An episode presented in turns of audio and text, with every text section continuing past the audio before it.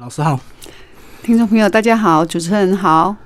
好，那林根老师一开始先跟我们讲一下这本书。这本书过去是呃你曾经出版过，对不对？那后来被联经再次的帮你重新再改版再出这样子。对，这个这本书去年是书名叫做《乘着记忆的翅膀，寻找幸福的滋味》嘛，哈，也来过李先生的节目。那因为这当中呢，因为那本书。是属于我跟那个高雄市文化局申请出版品补助，然后以自费出版的形式出版。那那时候出版社是白象嘛，那刚好在台北呃上某一个节目的时候啊，哈，那个节目刚好被。我们联合报集团的那个联合互动总经理张淑元张总经理听到那个节目，对，然后他马上去买书，也受我这本书那个深受感动嘛哈，因为大家通通都是大概五年级左右的这个年纪，那里面有很多。呃，这个年纪的人共有共同有的那个记忆，那所以他就对这本书很有兴趣，就主动来联络我。那后来我跟他签了经纪约，然后才由他们联合互动，哈，跟那个呃联经出版。啊，在做联系这样子，以这本书的增订版的形式。所谓增订版，就是说旧的书大概抽掉三十几道料理啊，三十几则比较短的故事，然后增添了大约十几篇比较长的故事进去，这样子。嗯嗯嗯。所以这个呃，又新增了很多这个不一样的这个内容，而且每一道菜呢，都有每一篇你的散文。对，呃，每一道料理其实都有属于他自己的故事。那也是我自己人生的某一个片段，这样子。对，老师从过去这个呃一路上，其实前面几年年轻的时候算是比较坎坷，对不对？就是你那时候跟着戏班去演戏的时候，那那算是那半年嘛。呃，我跟着戏班去演戏的那半年哈，其实是还好，嗯，因为我脱离了家庭，离家出走，比较快乐一点。一心一意，对啊，一一心一意要去唱戏哈，终于逮到一个机会哈，在那个呃，就是人家求职栏里面看到某一个少女歌剧团在征求演员嘛哈，那就不顾一切的就包包包款款的对戏班照这样子哈。那其实那段日子说辛苦哈，呃，因为他的生活形态跟我们一般人不一样。就有点流浪啊，对，戏班流浪的环境就没有我们少女情怀想象的那么浪漫。对，没错。那只是生活上比较辛苦一点，因为呃，比方说从一个地方到另外一个地方演出哈，那所谓的所谓要贵位嘛哈，要换个位置，要披星载月，你知道，所以的就辛苦呀，餐风露宿这样子哈。那辛苦只是这样子而已。那我真正最辛苦的时候是。呃，我大概过了几年，我从戏班离开，嗯，然后写了两三本短篇小说，对，哈，然后又跟我命中注定的那个男人，后来就方博土，方，我给他取了一个外号叫做呃怪医方博土哈，就跟我家方博土认识，那其实才是真正凄惨的开始，嗯，就像王宝钏苦守寒窑十八年的一个过程这样子，嗯，那十八年里面哈，真的从头到尾数算起来。来哈，还真的足足跟着他出吃了十八年的苦。那十八年当中呢，呃，人生当中的酸甜苦涩哈，那哎，充满了回忆。那后来就是刚好帮媳妇坐月子的时候哈，然后开始写关于这些料理的一些事情嘛。我们觉得说帮媳妇坐坐月子是值得分享的经验。那没想到这样一路。写下来哈，从帮做完帮媳妇做完月子，然后接着呢又开始写生活当中的点点滴滴。那当然都是透过料理来做结合，那就发现说，其实料理的滋味还真的就是人生的滋味。嗯，所以你一路上的料理都是在呃跟他这个一开始生活才开始自己料理自己煮吗？呃，其实我从国小。四年级，因为我国小三年级以前都是在东石乡下，阿公阿妈带大的。嘉义东石，对，嘉义东石，所以我这本书里面也有很多关于我们东石道地的一些食材。嗯哦，比方说我们东石最有名的就是当街鹅。啊，鹅啊，哈，那还有养在那个那个蛤蟆窟里面诶一种叫做刀蛙鱼，好，我们当地人都习惯称它叫做问刀。好，这些就是乡土的一些食材，那都是跟我小时候的生成长背景有很很密切的一个关联，这样子。那后来我就进入了这个社会，就跟着我家黄伯土开始吃苦之后，又当然又有不同的人生的一个体悟，包括后来哦去种田啊，然后哦对，你们还到高雄嘛？对，一直都在高雄，但是是我先生从土木工程呃本来是可以帮人家做工地主任，然后后来呢他又。又不做了，又说他想要去种田，种田种出一堆负债来之后，还真的非常的辛苦哈。那所以呢，就像王宝钏一样哈，都要吃，常常都要吃野菜 度日。所以里面这本书就有好多道的宝川菜呀，哦，像就对对呀，像迪波莲啊、欧迪啊哈。那呃，还有刷咸菜啊，哈，那所谓椒盐啊那些东西这样子，所以我就戏称它是宝川菜。那你一路上是做到什么时候才开始比较注重所谓的养生？因为一开始一定是物价的家乡。对我小时候在乡下不需要煮饭，但是国小四年级反而来到父母身边之后，我爸爸妈妈是在菜市场做小生意的嘛。那做小生意，爸妈妈没有空煮饭，他就开始训练我，所以我国小四年级。就开始被妈妈训练，要做所有的家事，洗衣、拖地、煮饭。那因为我们都是市场里面呢，哈，想要吃什么，那大概妈妈就会去买各种食材啊，然后她教我怎么样煮。哈，其实都是从等于是从婆婆妈妈的料理入手，嗯，然后再加上。以后出了社会，在社会上也开始吃一些呃不同的料理，比方说我在呃文学少女的时代啊，跟着我的老师啊，可能吃川菜啊或者什么，慢慢去吸收这些料理的经验。那因为我对做菜还算是蛮喜欢的，真正开始做养生比较养生一点的东西哈，导致就是呃，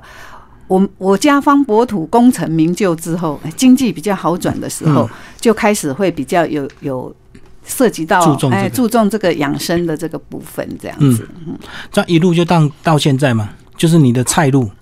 嗯，菜路是不死的，都要变呐，因为喜欢做菜的人嘛，常常呃有一个新的食材或是新的料理方式，也会不断的在学习啦。但其实我做的菜大部分都是偏重于我们一般家庭主妇会会做的，嗯，就是说可能比较对比较健康，但是秋咯没有那么繁杂。因为很多的妈妈不见得有那么多的时间去做那种呃比较功夫菜呀，嗯，嘿，所以其实我做的菜大部分都是妈妈味道的菜。可是我这样看这个，有时候妈妈菜有时候为了要小孩好吃，它都比较重油重盐，对不？米冻的落个汤，应该也不会，因为妈妈，因为基本上妈妈一定会为家人的健康着想，嗯，所以其实妈妈做的菜不一定是说米也卡当，但是她会针对。小孩子或者是家人喜欢吃的，所以每一个每一个家里的妈妈去到菜市场，其实最先买的都是小孩喜欢吃什么，嗯，先生喜欢吃什么，哈，反而他自己都是最不注重他自己的那个。菜不的话，对啊，差不差不多都是这样。对啊，等大家吃剩再把它停一停，要不然剩菜很麻烦。对，所以妈妈的伟大就是在这里啊。对，她永远都是大家都吃完了，大概都是。很少买他自己真正喜欢吃的。呃，你刚刚讲到迪波丁，我们就翻到迪波丁这道菜。嗯，然后你是怎么样料理？迪波丁哈，就炒一炒就好了。嗯，迪波丁它有两种。通常以前我们在农场的时候哈，大家比较常见的是那种安固嘞，就是它的叶子是比较偏红色，它有一点红色的那个一种迪波丁。嗯，那另外一种哈，我们在养生餐厅比较常见的。叫做北迪波莲，那就跟那个白龙果、红龙果一样哎，对对对，植物植物其实哈，我们台湾的这种比较可以食用的这些植物，它一般来分都是会分安骨的跟北骨的，就像那个我们经常听见的那个什么嘎当鸡啊，嘎当鸡嘎当还是有安骨的和北骨的诶分别啊，所以迪波莲它就有分安骨的跟北骨的。但是我小时候对于迪波莲的这个印象哈。其实就是那个我们我那结工啊，因为起低低波丁的是在撒地菜用诶，就是那个低哈，低波丁它具有哈很强效的一种所谓的植物性的抗生素，嗯，所以你如果经常去采这个低波丁，在猪低采的时阵哈，你就用低波丁加在一起给猪吃的话，就是猪比较不容易生病。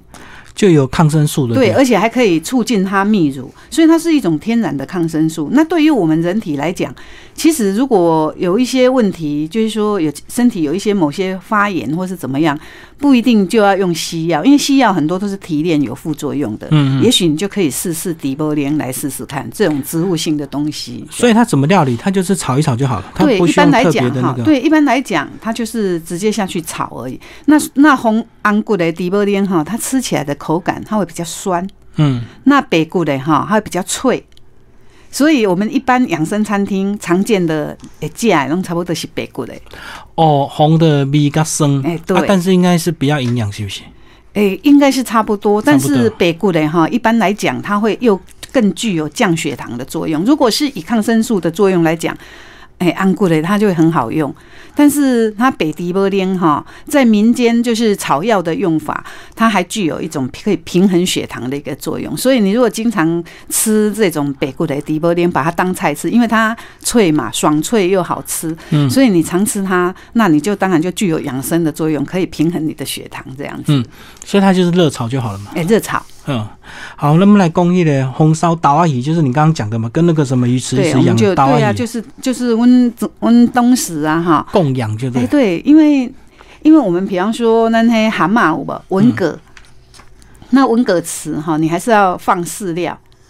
你要放一些饲料让那个文蛤吃。嗯，哈，那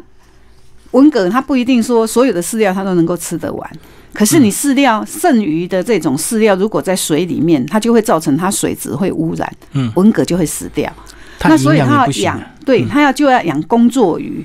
哦，好，所以这种这种达瓦鱼哈，因为它生命力很强，而且它是杂食，它什么都吃，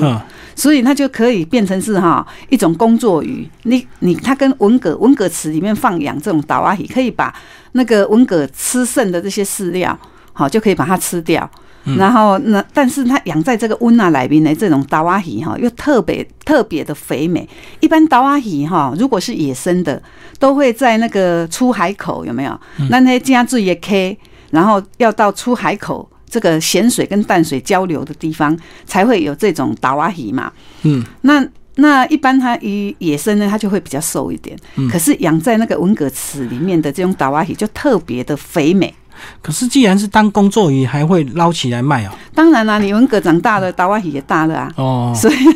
所以他就会就会可以，也是卖达瓦鱼，也是一笔收入啊。嗯，对。那这达瓦鱼在我们故乡的吃法哈，它是我都是直接哈，比方说你就油锅嘛哈，嗯，然后你就放点姜丝，然后两面把它煎的安那恰恰，好就放。酱油、糖、醋，红红烧的，对，下去红烧，然后加点葱段这样子，哦，那是非常好吃的一种鱼。不过它应该不会太大只，对不对？不像吴锅鱼那么可以养到那么大。可是我发现说哈，我这两年有到北部来，因为我爸爸妈妈住板桥嘛，我这两年来到北部哈，我发现板桥那边的市场竟然有卖那种很大条的大蛙鱼，它就有点像那种小只的乌鱼。嗯，我不知道它是改良种还是怎么样，但是我们故乡的那种达瓦大概就是巴掌长啊。对啊，对啊，对啊。但是我不知道为什么来到板桥，他说那个是达瓦鱼，可是每一条都非常的大，然后呢，就有点长得有点像那个小只的乌鱼这样子。品种可能有改良。嗯，我也觉得。嗯嗯，在书里面有讲到好几种粥，对不对？对。那不会新名那是台式的，这个那个简单又好煮的一个东西。对呀，偏偏的变粥啊。对啊。就是说，我们在乡下哈，像乡下种田的时候啊，你在挂地瓦，嗯，挂地瓦除了正餐，你中岛食正等以外哈，半波拢爱有点心嘛，因为挂地瓦算该粗档，然后你半波爱个有点心，所以有时候点心在挂地瓦饭哈，都半波会煮咸糜，或是咸的米台吧。那咸糜哈是算是台式哈一种很典型的一种糜。可是哈，我们现在市面上常见的那种，哎，那所谓的什么嗨山馍有没有？嗯嗯，我发现它根本就不是馍，因为那个在我故乡来讲哈，那种叫做本汤，因为那都是把海产的料有没有？嗯，把它煮成汤了，变成海产一种海产汤，然后再掺到那个倒在那个饭上面，加入那个白饭，所以我觉得它的正确的名称应该是在我们乡下应该是叫做本汤。料料归料，然后饭归饭，把它两种哦汤跟料加入饭，叫做本汤啊。就是海产饭的艺术啊。对呀、可是我们我们嗯一般都写海山梅、嗯海海产粥。就是不够凉的对。对，那那以我我们乡下对于梅的这种称呼，它是要用生米下去煮的，就类似像广东粥。嗯，广东粥虽然写成粥，可是它已经接近，就是要把那个白米熬到那种成为糜状，对对对对，成为糜状，再加进其他的料嘛。嗯。但是我们台式的这种梅干梅，好，我们就会把料，当然就会像。比方说，你爱看汤，像冰鱼呀，或者是那个呃黑米，好，嗯。然后再像油葱，好，你要下去看汤料熬，然后包括米就要稍微炒一下，对，包括米也要稍微炒香之后，你才下高汤下去，把米熬成粘稠状，就是真正的糜。嗯，好，当然你当中就要加入，比方说你如果要要控吉麻糜，就会加入那个吉麻，或者说是你要做的是藕啊糜，你就会加入那个炸过的那个藕啊诶小块，好，那可能加点蛤蟆、鹅啊，哦嗯，加上配料，重点就是说那个米粒是要由生米下去熬的，熬成了那种泥状的。哈，啊，那疙疙稠稠的这样子才叫做糜。所以这样应该比较吃得饱，对不？你哪对呀个凉比较容比较会有饱足感，对呀、因为它已经是很稠了，就是接近饭，但是不是饭。对啊但？是一控咖非常的那种粘稠。其实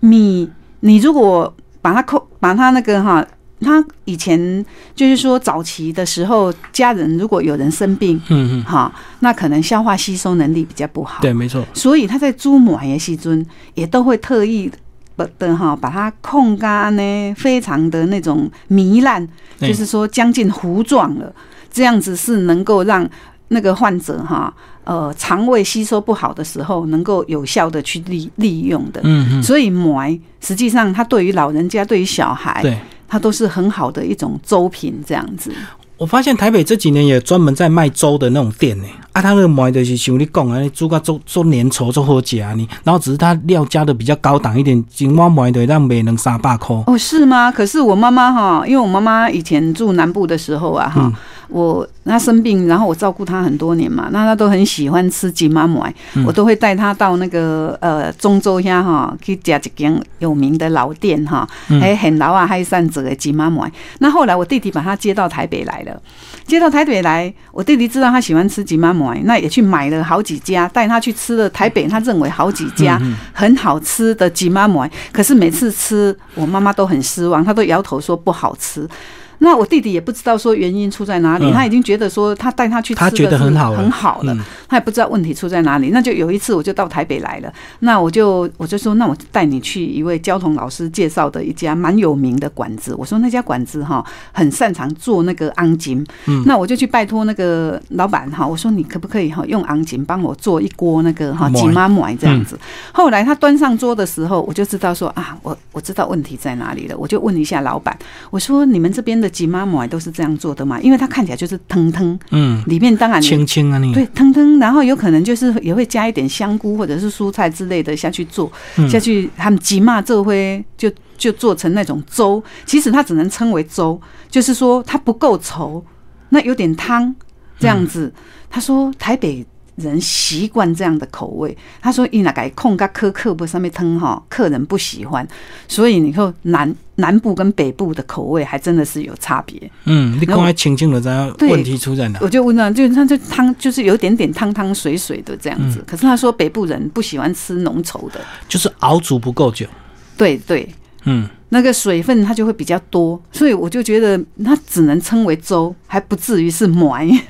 汤更多的那就叫做本汤。嗯 嗯，嗯要滚久一点，对不对？滚到那个水那个膜都吸进去，然后膜对对烂烂的。对对对可有人爱吃，有人不爱吃，哈，就看口感。对呀、可是糜它吃起来就是要粘稠，可是粘稠因为台式的粥品，它的重点是在于那个 can 汤的秋咯。嗯，所以那个粥是非常的香的，是它可能有扁鱼呀、虾米、油葱的那个那个台式的味道哈，像那个白胡椒调味这样子，嗯，所以它吃起来就会有有不同的层次这样子。老师要不要讲几篇你这个新增订版的这个内容，跟我们上一本不太一样的有哪一些？呃，增订版哈，里面比方说它有鱼腥草鸡汤嘛哈，嗯，这个鱼腥草鸡汤哈，这篇在最后哈，两百二十七页哈，这里哈。那个鱼腥草鸡汤这篇，我是在纪念我一个文坛的一个前辈哈，嗯嗯，他叫做刘春成。对，刘春成他早期写过有一本呃拍过电影的，是由黄子佼演出的，叫做《长大的感觉真好》。嗯，他的小说名字叫做《不给啦》。这那那我的文坛大哥哈，他也是一位小说家。那因为他已经过世了，嗯，是所以我这篇鱼腥草鸡汤是写纪念他的文章。嗯对，鱼鱼腥草鸡汤是我第一次接触到鱼腥鱼腥草，就是去去他家的时候啊，去找他玩的时候，然后呢，他就在他喜欢养那个锦鲤嘛。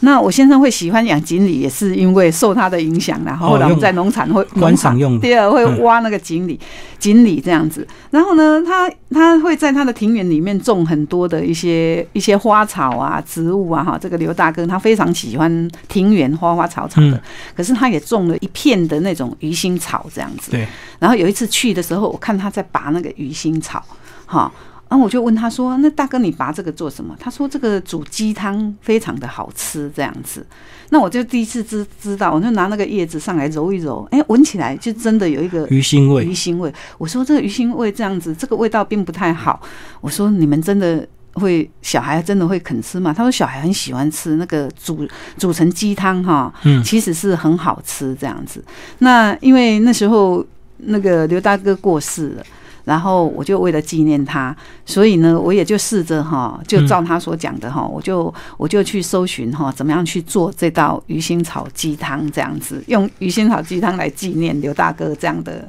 跟他之间的一段缘分这样子。而且有鱼腥草茶啊，对，也有鱼腥草茶。对啊，那后来我就从那个网络里面啊，我就去搜寻那个关于鱼腥草的一个、一些料理嘛，哈。那所以那时候我我还提到，这个鱼腥草其实嫩叶哈，它还可以煎蛋。嗯，鱼腥草可以煎蛋，其实鱼腥草对于咱的气更啊，就是我们的那个肺比较不好的，其实呃那个它是非常有帮助的一种、一种药用的植物这样子。那听说呢，你常常吃鱼腥草，哈，呃，有一有一个说法就是说日本。哈，那他在那个不是二战的时候被丢了两颗原子弹嘛？嗯，听说最先长出来的就是最不怕辐射的，就是这个鱼腥草。所以鱼腥草它可以干品，就是也可以湿的打梅哈，打梅绿的是嫩叶拔起来可以那个诶当煎蛋。那你如果是要那个泡茶的话，当然生鲜下去泡茶也可以了，但是生鲜的它会味道会比较会比较有一点点的那个鱼腥的味道。嗯那一般我们做鸡汤就会用一半的新鲜的跟一半的干的，因为干的做鸡汤起来，它又又又会有另外一种比较鲜、比较特有的一个香气，这样。嗯嗯，我们来讲几瓜甜点哦，甜食。我来对我公的爱玉哦，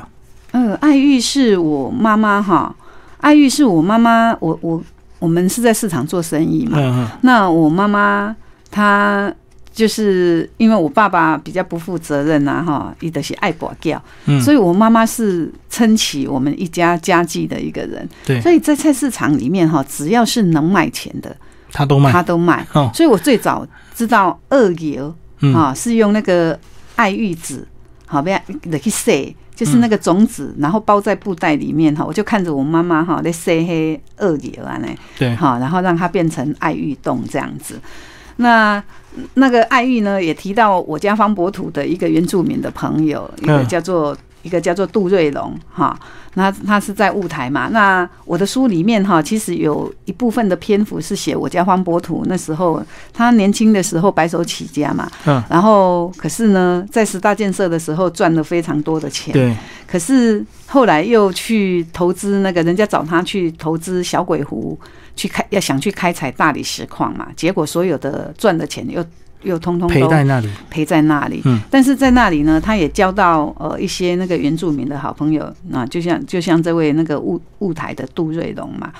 那这个杜瑞荣那时候就是有时候他需要工人什么的，都是杜瑞荣在帮他嗯，调配，哎、嗯在在帮他那个调调这些原住民的朋友来做嘛。那后来我先生他们失败离开那个离开雾台以后啊，哈，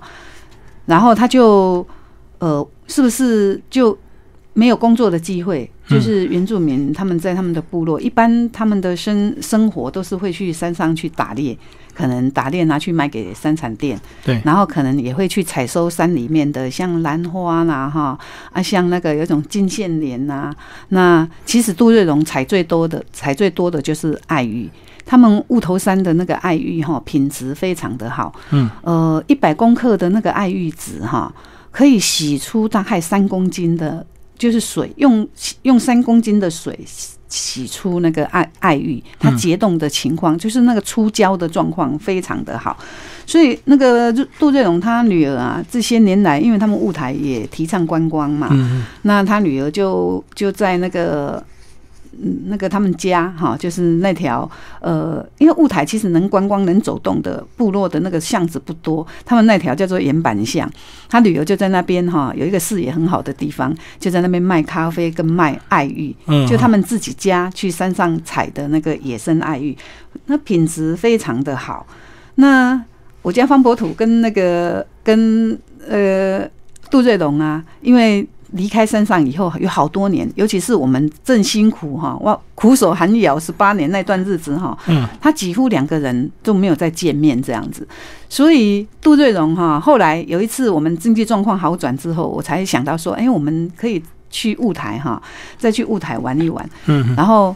那次去到雾台联络杜瑞龙的时候，哈，我觉得我就相当的感动。他看到我先生哦，非常的激动，然后就抱着他，紧紧的抱着他。他说，他每个礼拜哈，他们去原住民都会去做礼拜嘛。他说每个礼拜去祷告的时候，都跟他的上帝祷告说，希望能够再见老三一面这样子。然后我老公只有很多年之后，终于主动出现了，两个人就像兄弟一般的感情哈，非常非常的感动这样子。好，这个是爱玉的故事啊。对，就写他跟我们那个就杜雾台杜瑞龙跟我家方博图哈，就爱玉的故事。当然，主要也是在介绍那个雾台杜瑞龙啊。嗯，有没有一些过年的菜帮我们介绍一下？过年的菜哈，包括像刚有讲那个长生菜嘛哈。我们我们一般过年的菜就是那个呃，叫做灯泥菜啦。嗯，常年菜。对，灯泥菜。可是我们我们这种。呃，就是所谓那个闽南家庭啊，哈，那我们的灯泥彩哈，其实好像是南北也有差别。嗯，因为我发现说，因为我们是是嘉义人嘛，那嘉义人，我妈妈他们他们那时候去到高雄，我发现我妈妈教给我的灯泥彩是小菠菜。嗯，就是说我妈妈也是这样跟我们讲，说过年的时候啊，尤其是大年初一开始，你每天就是要烫几颗的，哎，烫几点嘛，黑黑的呃小菠菜的灯泥菜，嗯，说头而且要头尾都要一起吃，要留着有头有尾，有头有尾这样子哈。那个人哈才会健康。那其实这也是有一点点的那个理论在啊，因为菠菜的那个头有没有红色的那个那个菠菜头，它是它的营养价值是不输给整株的那个绿色的叶子的，它非常的营养。所以我们灯泥菜就是要整颗，好，包括根根你就把它洗干净，然后烫了，然后我妈妈就会叫我们每天就是初一的早上一定她会煮一点粥，哈。然后让烫几颗那个菠菜让我们吃，嗯，可是有一次呢，我那个戏班的朋友叫做导游哥，他来我们家过年，如果大年初初一煮粥，然后要叫他吃等你彩，他就傻眼了。嗯，他说他们中部人没有人大年初一在讲馍耶，嗯，因为他们觉得说一定要吃饭才是丰收的年。因为讲馍的事情，因为真不好过啊，哦，就是不好过。对，就不好过的人家也可以讲馍，就是好过的都要吃那个吃饭，baby 崩这样子。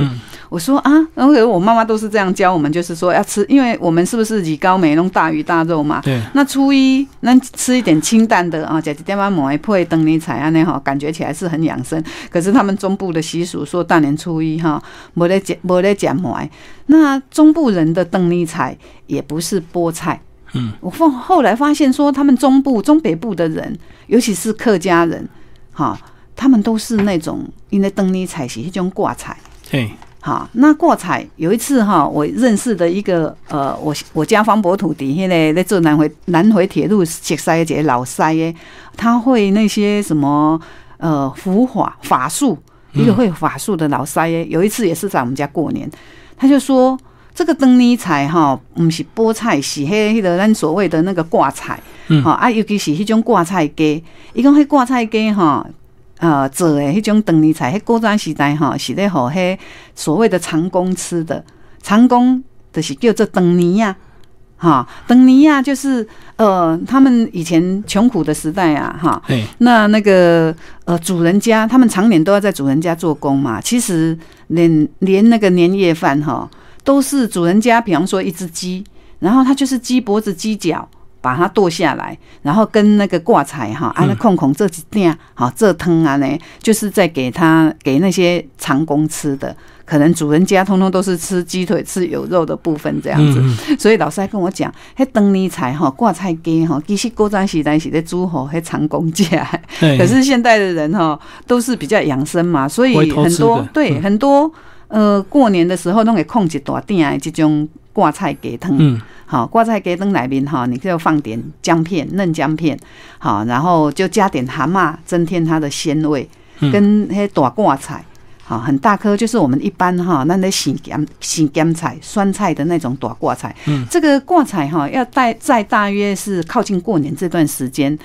才有的一个。有一种的开菜，才有的迄种蔬菜啦。一般伊种的季节，就是讲，咱秋天地瓜收了后，哈，嗯。然后开始会伫这个产迄个产梗嘿，产头产尾哈，拢会见挂这种大挂菜。然后有有的就是像他们客家人会把它先晒成酸菜，他会做一些酸菜，然后酸菜做好了以后发酵好了，你再把它捞起来，再把它抹盐，嗯，抹更重的盐，好，然后下去晒，晒成半干的，它就叫做泡菜。然后对，泡菜哈，如果再把它晒到完全干，就可以把它缠起来，就不把这就把它绑成一束，有没有那种很干的那种叫做梅干菜？嗯所以光是一张黑大挂菜。它可以从过年的时阵，迄种灯泥菜，咱来做挂菜鸡，新鲜的做挂菜鸡，然后你可以腌成酸菜，可以做成泡菜，泡菜卤肉非常的好吃。难怪那个梅干菜这么咸哦，都是腌两道哦。哎，那梅干菜是又腌又腌，算是它又抹了盐，把它晒到干，因为晒到干才能储存。那你如果只晒半干，哈，它就没有办法储存很久，除非是你经常要拿出来曝晒，不然就是要把它收进冰箱里面，或者或者他们客家人会把它塞进那个瓶子里面，嗯嗯，塞进那个瓶子，就是隔绝掉空气。然后它当然它还会有一点点的水分，然后听说他们就瓶子哈，瓶子把它倒着放，就是整颗水，对，整颗瓶子把它倒成放，然后让它整个把它填充满了以后，让它完全没有接触到空气，这样也是一种防腐的作用。然后再把它倒着放，所以他们说拍菜就是要把它，就是的那个的那个名称大约是这样子来的，就是整瓶的那个装在瓶子里面要把它倒着放这样子。嗯嗯。我听一个客家朋友这样跟我说，嗯，里面有介绍润饼，是沙威镇假润饼。哎可是我们家除夕也会包润饼，哎。哦，不一样哦。哎因为我曾经我家方博土有一个有一个患者哈，哎，那他是他是北部的人，啊你那他爸爸妈妈，尤其他爸爸妈妈是外省人，所以有一次哈，他农历三月三号刚刚好去我们农场哈，要让我们家方博土为他调理身体的时候，嗯我们那时候刚好在包润饼，然后我就邀请他，就我说那要不要吃吃润饼？他吃了一个润饼以后，他说他说师母，我们哈我们也包润饼，但是不是类似这样子，但是不是这样，他不是这样的做法。他就说他们大概就是春节的时候做，嗯，哈，然后然后他们的饼那种那种润饼哈，就是小小的一卷，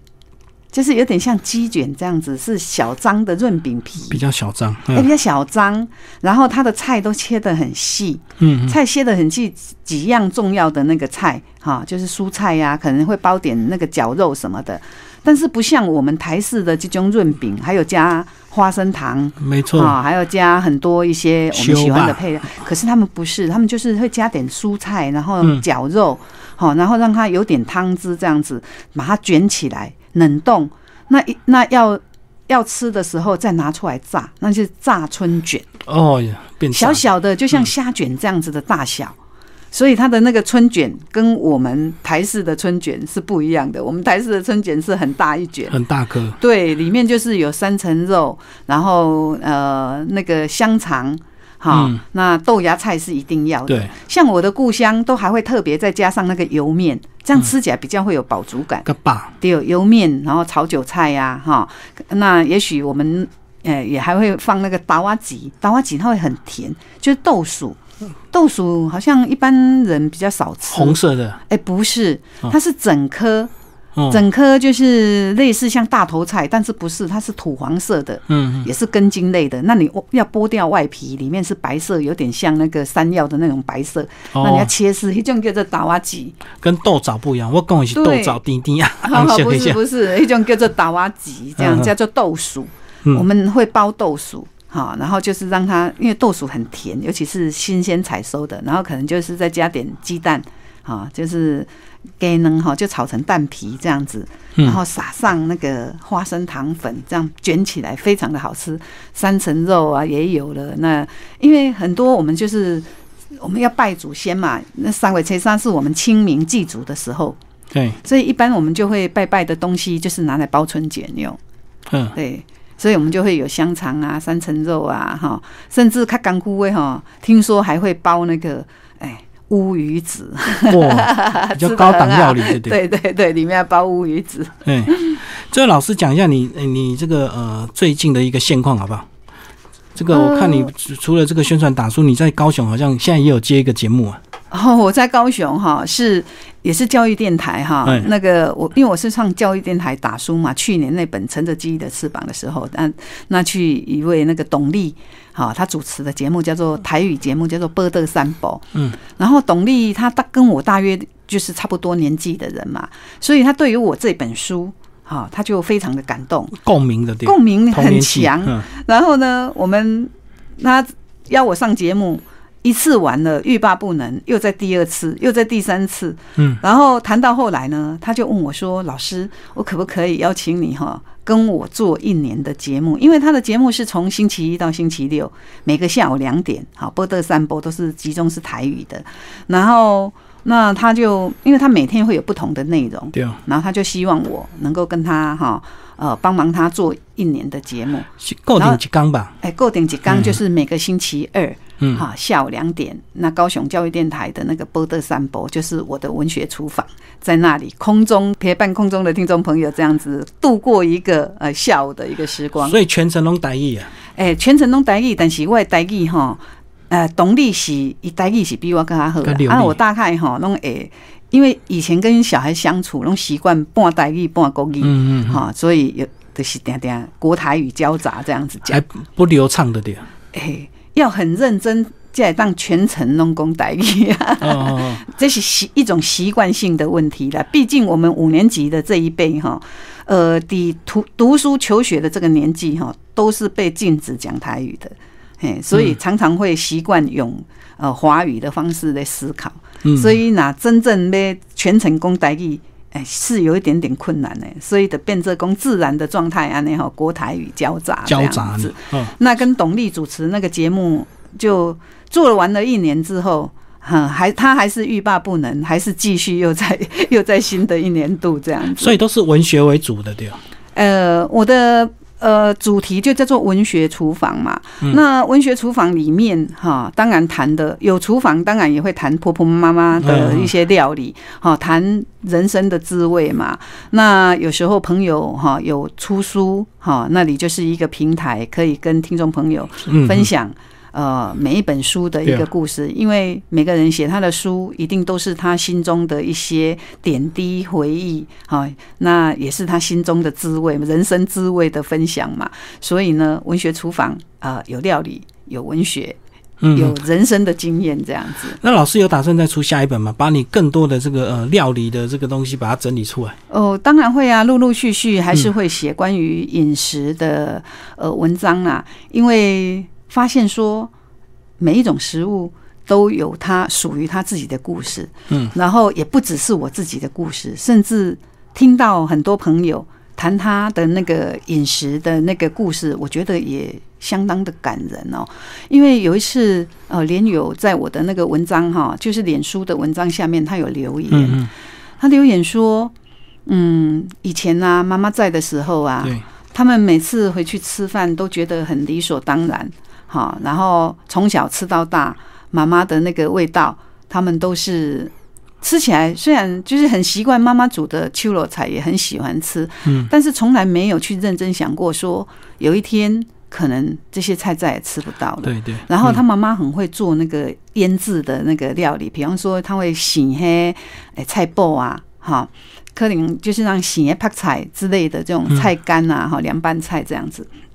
然后结果每次他们因为嫁出去的女儿嘛，啊，拿回娘家啊，吃完了以后，妈妈都还会打包让他们带回去，啊，一些妈妈自己平常做的这些这些腌制的菜类这样子哈，新腌名家。然后他回去往往冰箱摆着，有时候忙啊，可能就是冰箱放着要吃很久才会吃完嘛。结果有一天呢，妈妈突然就生病过世了，嗯嗯，啊。结果她发现说，冰箱里面妈妈留下来的那些食物，对他来讲，他吃着这些食物的时候，心里就很复杂了，因为他很后悔他没有把他妈妈的手艺学起来。好，那这些妈妈手做的东西，每吃一次就少一点，然后呢，他吃到后来，他就会觉得对妈妈的想念哈，就会越来越浓。这非常的感人哦，因为呃。一般人都会都很习惯于妈妈在厨房里面为你做菜，对啊，可是不会去想到说，其实有一天妈妈是会不在的，妈妈不可能永远都在厨房做这些料理。所以呢，我出这本书也是希望说，能够给很多的婆婆妈妈也好，或者或者是哦女儿或者是媳妇也好，好，我觉得每一个家庭都应该有他们属于他们自己的饮食笔记嘛。好，饮食笔记里面，你可能会记录着，呃，家里的哪一个人喜欢吃什么样的菜，好，或者是哪一个人的生日，你做了什么菜给他吃。那妈妈的心情怎么样，也可以写在这本饮食笔记里面。因为小孩也许各自都在忙，没有人去理会妈妈的心情，那妈妈也可以记录她的心情。对，有一天这本饮食笔记留下来的时候，妈妈不在了，这些小孩读的这个饮食笔记，呃，他们想念妈妈的时候。可能会去重现妈妈做过的这些料理，他可以从里面去找到食谱，对，哈，去寻找妈妈的味道。那也可以，哎，从里面可能发现妈妈某一个时期的心情，这样子，我觉得这个是非常有意义的。所以我那时候，呃，去年的那本《乘着记忆的翅膀寻找幸福的滋味》里面的那个序言，我才会说，其实这一本书，我觉得，呃，不只是跟读者分享我自己的人生。呃，这些滋味，那其实也是我想要留给我的女儿跟我的媳妇的一本书，因为里面的每一道菜，嗯，甚至呃每一段故事，都是我跟他们的爸爸好共同经历过的哈，那的人生故事。然后呢，这些食谱我也都留在那本书里面了。当有一天你们可能没学好妈妈的那个料理，有一天你想念的时候，你可以照着这本书的食谱去把它重现出来。对，有食谱，有感想，有文学这样子。对，好，谢谢林燕老师为大家介绍他的新书《哦，舌尖上的人生厨房》，联经出版，谢谢，谢谢。